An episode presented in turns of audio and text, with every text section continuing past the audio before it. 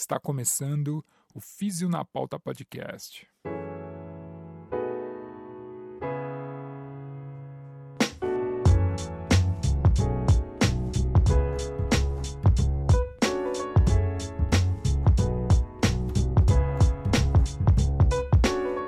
Seja bem-vindo ao Físio na Pauta Podcast. É, a fisioterapia na podosfera brasileira. Meu nome é Eric Lopes e muito esperançoso eu apresento esse programa. Na pauta do episódio de hoje, a dor patelofemoral.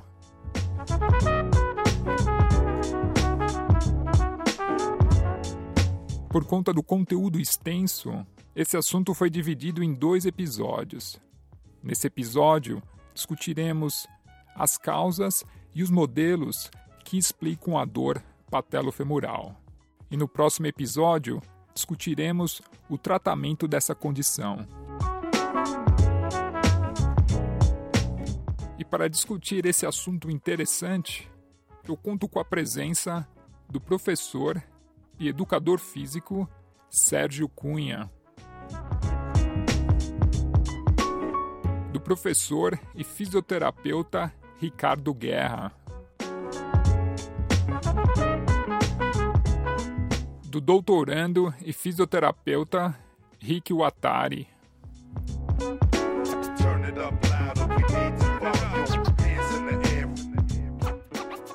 Lembre-se que o conteúdo desse programa é meramente informativo.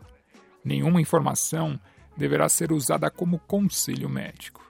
Em caso de sintomas e ou dúvidas, recomendo procurar um profissional da área. As informações e opiniões emitidas nesse programa são de inteira responsabilidade de seus autores, não correspondendo necessariamente ao ponto de vista dos outros integrantes da equipe.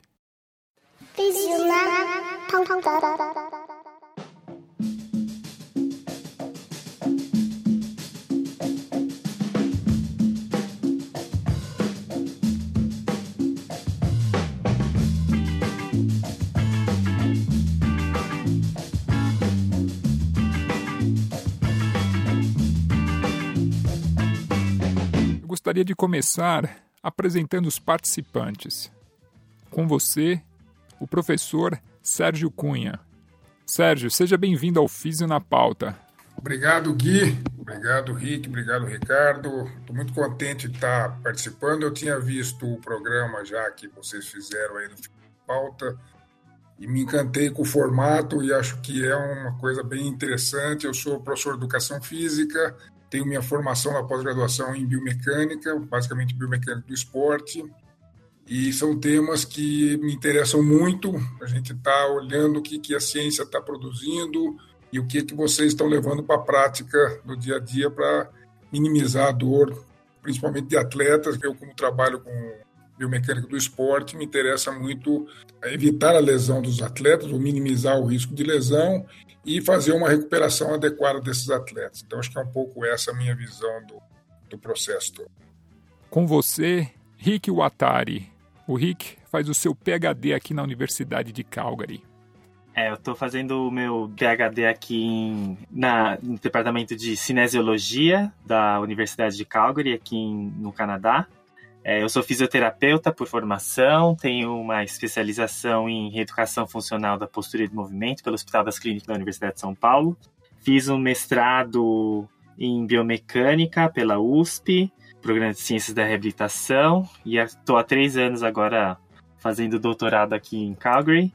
E no momento eu estou pesquisando sobre predição da resposta ao tratamento da dor patelofemoral em, principalmente em corredores. E fico muito feliz de estar aqui. Espero poder fazer uma contribuição para esse podcast. Acho que é um projeto muito legal. E vamos lá. Com você, Ricardo Guerra. O Guerra, que através do Sérgio ficou interessado em participar. Guerra, seja bem-vindo ao Físio na Pauta. Bom, Eric, inicialmente eu queria agradecer aí pelo convite. Né? Conheci o trabalho de vocês a, através do Sérgio, o professor Sérgio é um, é um grande amigo lá da Unicamp, e que me apresentou, né? Eu, eu ouvi o, o podcast de vocês sobre alongamento, fiquei bastante interessado. Eu sou fisioterapeuta, eu atuo já há 20 anos na área de, de tratamento de, de ortopedia e trauma. Eu trabalho atualmente na Unicamp, num setor que a Unicamp mantém, que é um centro de saúde para atendimento de alunos e funcionários. É, eu tenho mestrado em educação física, a área de, de concentração é de performance humana, e atualmente eu sou candidato a doutorado em ciências da reabilitação pela Unifesp. Tá? Obrigado novamente pelo convite. Maravilha, eu que agradeço. A razão pela qual a gente está junto hoje foi eu conheci o Sérgio em 2012, em 2013, quando ele estava aqui em Calgary fazendo o fellow com o professor Herzog. Né? Ele me apresentou o Guerra, que se interessou em falar sobre o alongamento no tratamento de dores articulares. Uma das dores que a gente levou em consideração foi o tratamento da dor patelofemoral, por conta do Rick estar presente aqui em Calgary. Eu achei interessante tê-lo aqui no programa e a gente conversar um pouco de, primeiro, falar um pouco de cada modelo e a gente tentar falar um pouco mais do tratamento do que qual a maneira mais efetiva hoje de, de tratar a dor patelofemoral. Começar falando do, dos modelos seria interessante. Acho que tem algumas abordagens diferentes que existem na literatura. Primeiro, o modelo mais aceito hoje em dia é o modelo da causa da, da dor patelofemoral ser uma alteração da pressão e do estresse na articulação patelofemoral.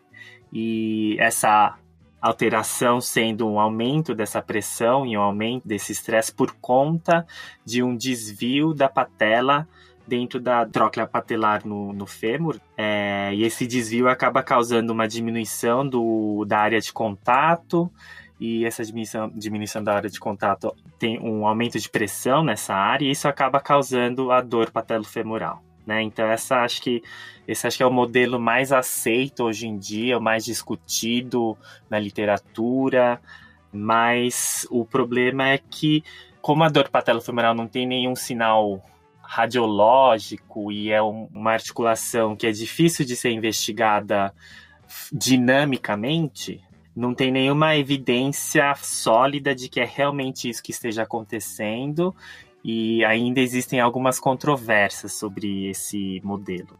Esse seria o modelo mais anatômico em relação à posição da, da patela na. Posição na patela, na articulação patelofemoral, que acho que podem ser divididas em duas frentes também.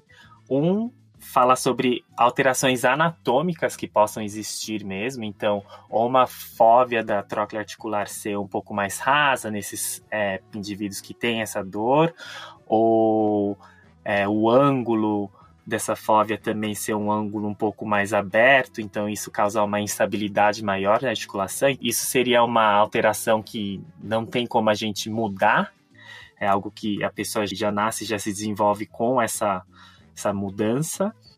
E também tem um modelo que é mais funcional, vamos dizer, ou dinâmico, que é um desalinhamento das articulações durante os movimentos do dia a dia, que acaba causando essa, essa, esse deslocamento da patela dentro da articulação, que não necessariamente está relacionado a uma alteração anatômica propriamente dita, né?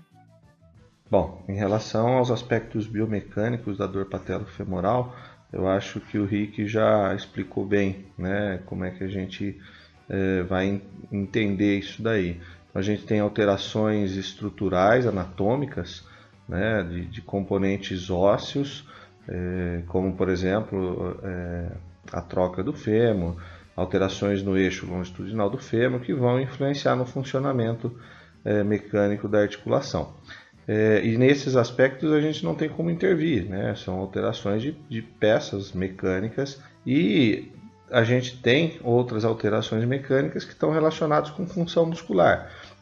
Então, alterações de, de, de, tanto de força quanto de flexibilidade de musculatura da coxa, o quadríceps, ou mesmo do quadril, né, o complexo posterolateral do quadril, e que essas alterações musculares, né, funcionais, podem levar ou ao aumento da, da, da pressão na articulação patelofemoral, né, da pressão entre os, os componentes da articulação, ou mesmo a diminuição da área de contato das superfícies articulares.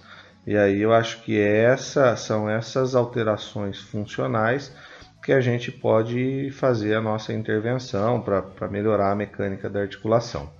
O artigo aqui deixa uma coisa bem interessante, né, que é realmente você tem o fator da, da, da homeostase dos tecidos, que é uma articulação bastante dinâmica, e essa quebra desse envelope de funções da homeostase parece que é o que está é, com bastante aceitação no meio científico de que isso é um dos causadores. Agora, o que faz isso é que eu acho que é um pouco dessa discussão bastante interessante, se é apenas o posicionamento da patela ou se é toda a cadeia muscular posterior, anterior, posicionamento pelve, se é isso e como que a gente vai tratar isso, né? Me parece que é um pouco essa o estado da arte, ou enganado o quanto que a, a carga nessa articulação, quanto o gerenciamento da carga né, sobre essa articulação é importante hoje em dia, né?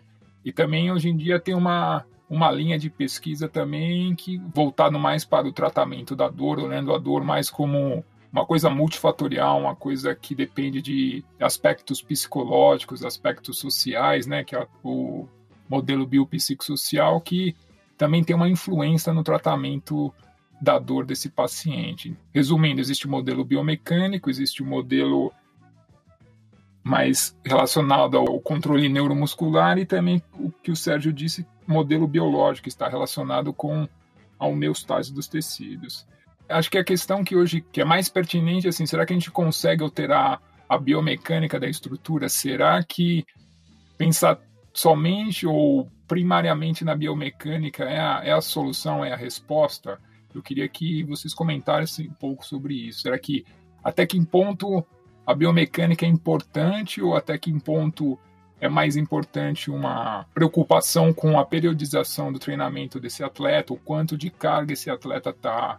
Será que ele está progredindo a, carga de uma maneira muito rápida, no, em, em, um volume muito grande, num período de tempo pequeno? Eu queria que a gente entrasse nesse tipo de discussão aí ponto bem interessante, acho que está sendo bem discutido na literatura hoje em dia. Acho que, como, como clínico, é, é sempre aquela questão de não existe uma receita única para todo mundo, né? Acho que cada indivíduo precisa ser tratado diferente, de acordo com as suas individualidades mesmo. Mas dentro desse aspecto, eu acho que a primeira coisa que a gente é, que como clínico a gente precisa realmente prestar atenção é o fator educacional. É o fator de conversar com o paciente e fazer ele entender da onde que essa dor pode estar vindo e entender também é, quais são os hábitos que, que o paciente tem que possam estar uh, ajudando essa dor a aparecer ou piorar. E acho que esse é o primeiro ponto em que um clínico precisa intervir mesmo eu coloco como evidência um, um artigo que saiu recentemente, que eles uh, dividiram três grupos clínicos no ensaio clínico, né, três grupos de intervenção. Um foi voltado só para exercício, um foi voltado só para retreinamento de marcha e outro foi é, voltado só para educação do paciente. E os três grupos tiveram resultados muito similares quanto à redução de dor e melhora da função. Né? Então, para ver como a educação pode ter uma, um, um efeito poderoso sobre é, o cuidado da dor do paciente, né? Mas é claro que toda essa parte educacional, a dor não aparece do nada, então geralmente vai ter alguma questão mecânica associada a isso também. Então, acho que o segundo passo depois da educação seria essa análise mais biomecânica para entender se tem alguma alteração de alinhamento acontecendo, seja dinamicamente, seja anatomicamente, para a gente entender para que lado que a gente vai com a terapia.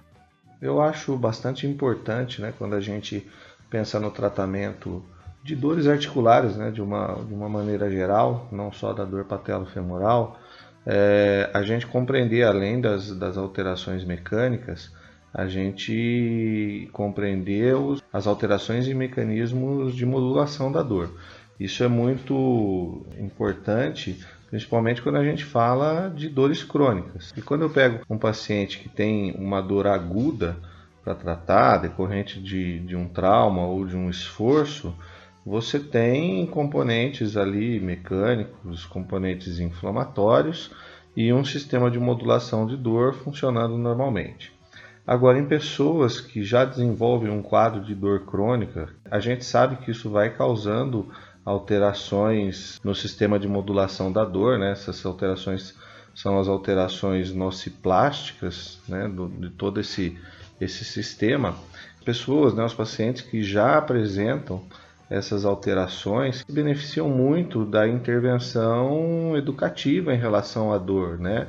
De como lidar com essa dor, é, como é que os aspectos mais emocionais do tratamento podem melhorar o, convívio dele com essa dor. Né? Então, é, a gente consegue, com a parte educativa, é, melhorar né, esse controle da dor, poder associar isso à intervenção biomecânica da articulação. Então, a gente vai trabalhar a correção mecânica no que for possível, né? os aspectos de fortalecimento, de controle é, neuromuscular, é, associado a essa educação para poder melhorar né, o, o, os controles da interpretação da dor, dos mecanismos de modulação da dor.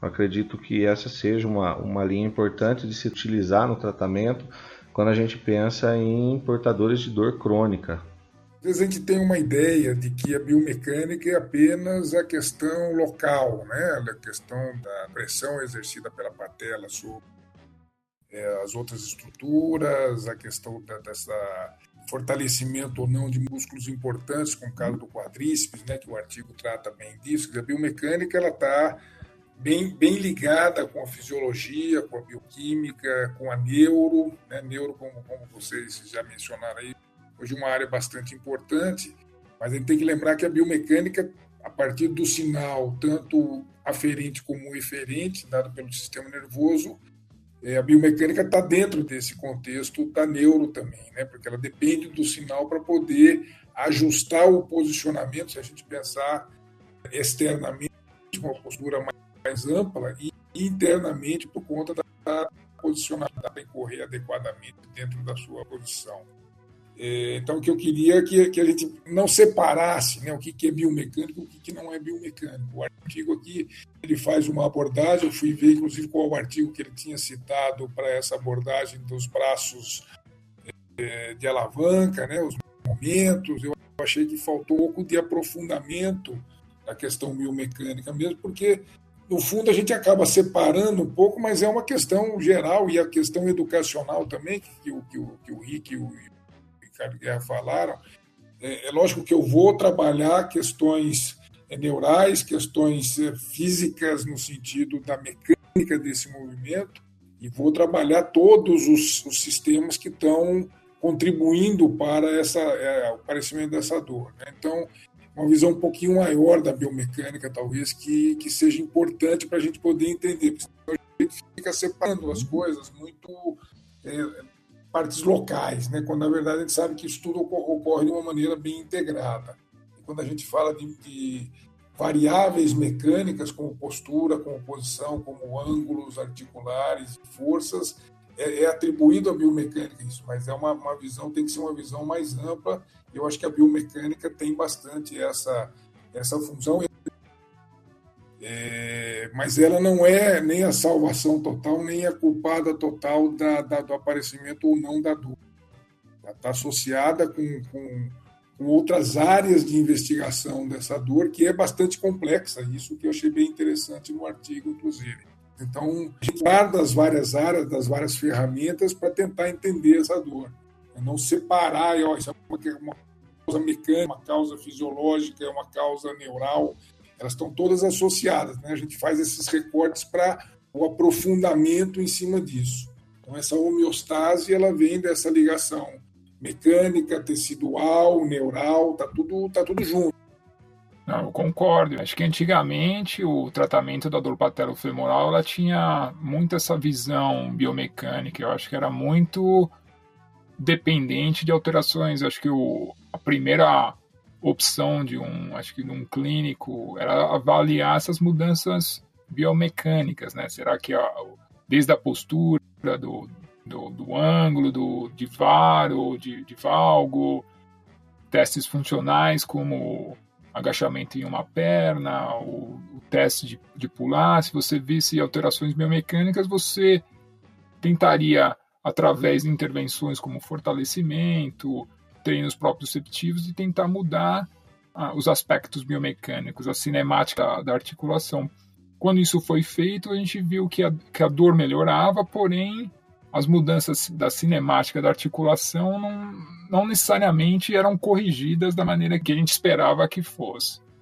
Então acho que isso aí começou a ter um, uma mudança, acho que as pessoas começaram a então, além de ver essa parte biomecânica, começaram a olhar para outros fatores aí entre essa questão da dor que, como eu falei antes, tem, tem vários componentes que a gente precisa quando a gente fala numa visão holística da dor, a gente não tem que só ver, por exemplo, quais as, as alterações proximais de estar em relação àquela articulação, mas também o contexto social e psicológico que esse paciente está inserido, né?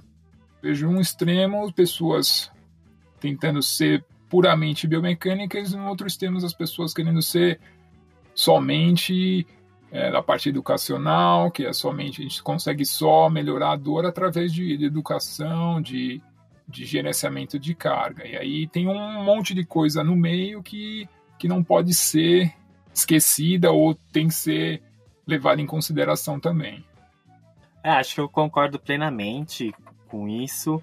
Em primeiro lugar, como a dor patelofemoral é uma coisa extremamente localizada, é difícil a gente não pensar que exista alguma coisa mecânica acontecendo naquela articulação. Então, alguma coisa precisa estar tá acontecendo, porque se for simplesmente uma questão de alteração de percepção de dor, ou uma questão mais psicológica, de uma dor emocional, isso não seria algo tão localizado. A gente estaria vendo um paciente que teria uma dor muito mais generalizada e teria uma alteração em diversos outros campos também. Mas como a gente está falando de uma questão que é uma dor bem localizada, é, eu acredito que sempre tem que ter alguma questão mecânica envolvida, sim. Que às vezes só a questão de educação, no sentido de manejamento das cargas que são aplicadas nessa, nessa dor, seja porque é um atleta ou um corredor que está fazendo um treinamento muito intenso, querendo melhorar o seu condicionamento de uma forma muito rápida, sem deixar o corpo adaptar. Então, fazer essa educação só com esse remanejamento do treinamento para melhorar essa adaptação à carga, às vezes isso já é o suficiente, mas não quer dizer que não existia uma questão mecânica nesse joelho, né?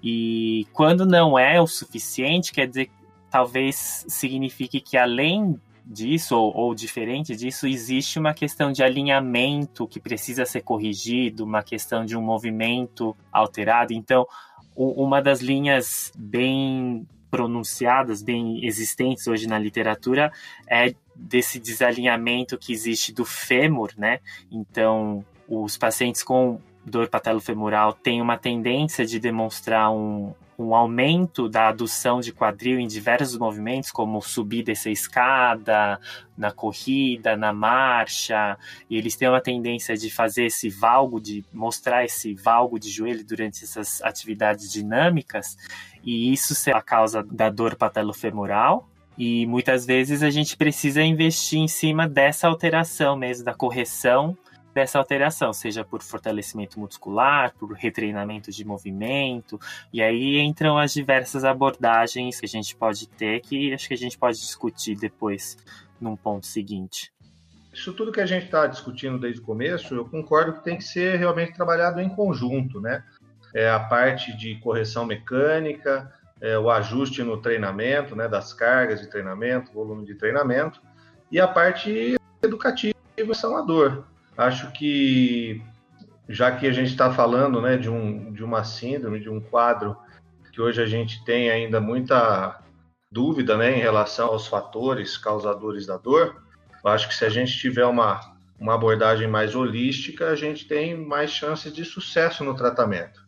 E, inclusive, se a gente pensar né, na abordagem mecânica não só do joelho, e não só da articulação proximal e da articulação distal, mas também toda a mecânica do movimento, do corpo todo, né? Dessa transferência de, de forças que vem do tronco, do pé, do quadril para o joelho, para a gente poder ter um, um melhor resultado no tratamento. É que, para mim, está tudo ligado, tudo isso da, da, das cadeias musculares e de todo, tecidos envolvidos com o sistema nervoso. Para mim, isso tudo é uma abordagem biomecânica. Ela não é diferente hora que você pensa no envolvimento neural com dor ou no sistema fisiológicos bioquímicos que pode estar acarretando é, essa perda da homeostase, ou o treinamento. O treinamento, quando a gente fala em treinamento, a gente quer aliviar as cargas, ou seja, as forças e os torques nas articulações. Quer melhorar essa condição e dar mais força para os músculos deixarem em equilíbrio todas as articulações que estão envolvidas. Depende de todos os, praticamente todos os músculos, todas as articulações. É, então, acho que é um pouco essa visão que, que às vezes a gente não tem, achando que biomecânica focalizado naquela musculação. Agora, eu quero fazer uma correção, essa é uma correção biomecânica, porque eu vou mudar alinhamento, eu vou mudar postura.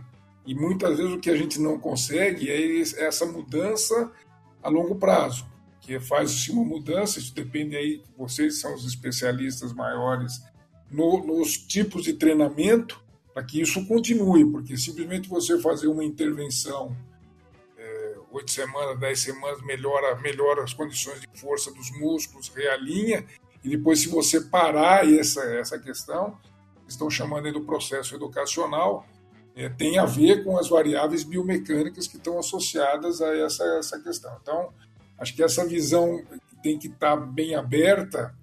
Quando a gente fala no holístico, isso significa que está tratando de várias áreas, de várias lentes com que a gente olha aquele problema é, é, a biomecânica tem um fator extremamente importante nessa questão.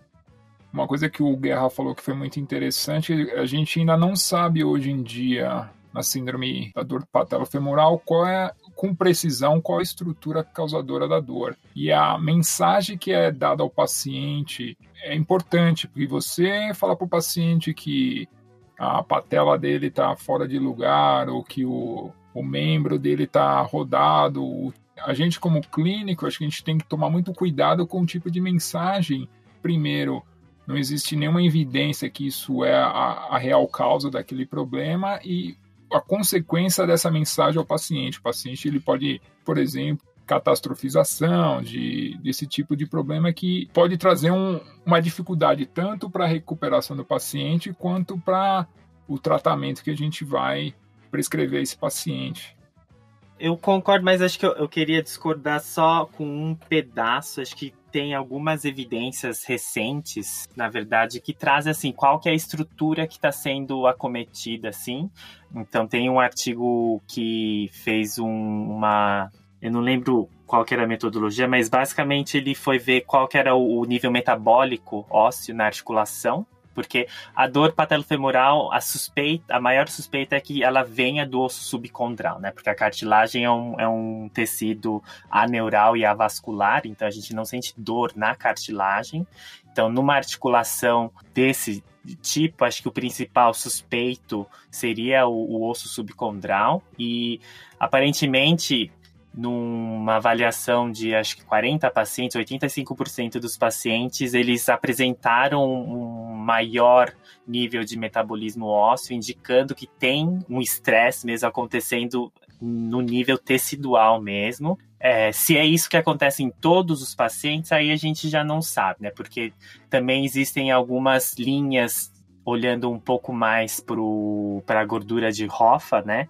A bolsa de gordura que a gente tem no, no, no, na articulação, que até recentemente eles fizeram uma avaliação anatômica um pouco mais aprofundada. Aparentemente, a gordura de Hoffa ela a, a, tem uma extensão que às vezes ela chega a circunscrever toda a patela. Então, ela tem uma, uma área de abrangência na articulação do joelho que é muito maior do que se imaginava e ela tem uma conexão grande com músculos profundos do joelho. Então estão começando a suspeitar que essa, esse tecido também tem um, uma grande participação na causa da dor patelofemoral. Inclusive, é um, é um, tecido que é extremamente nervado e causa muita dor. Ele tem bastante receptor de dor.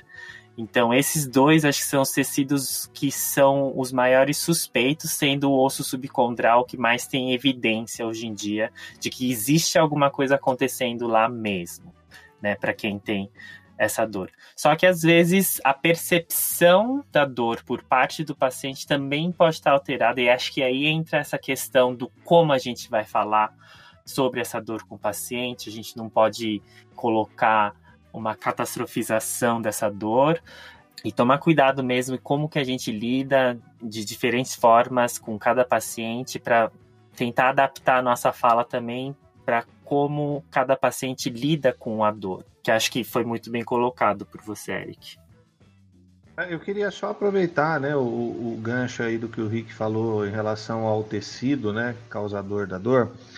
Tem um trabalho, eu não vou, não vou conseguir lembrar o autor agora, foi um trabalho que foi publicado esse ano, não, não de dor patelofemoral, mas de tendinopatia, né, de tendão patelar, que os autores eles fizeram um, um trabalho de identificação das possíveis causas de não resposta ao tratamento. Então, eles avaliaram presença de, de entesófito no polo inferior da patela, é, edema ósseo no polo inferior da patela, aumento na espessura do, do, do tendão patelar, entre um monte de coisa. E o único tecido que mostrou correlação com a não melhora no tratamento foi da gordura de Hoffa. Então, as pessoas que apresentavam é, associada à tendinopatia uma rofite eram as pessoas que tendiam a não responder ao tratamento. Então, a, a gordura de Hoffa, em, em quadros de dor na parte anterior do joelho, é, ela tem muita influência na resposta ao tratamento. Maravilha! Aqui encerramos nosso primeiro episódio sobre a dor patelofemoral. Queria agradecer aos participantes e eles estarão de volta no próximo episódio.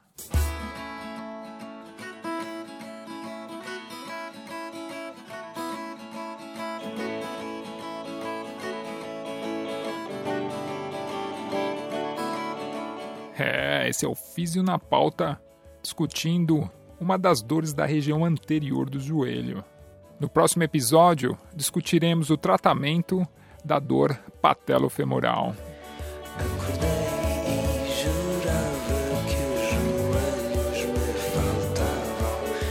E aí, gostou do programa?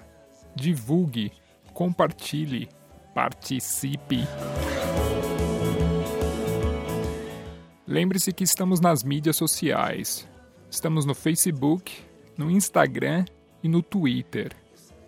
Acesse o fisionapauta.com.br. Lá você encontra artigos e esse podcast para você.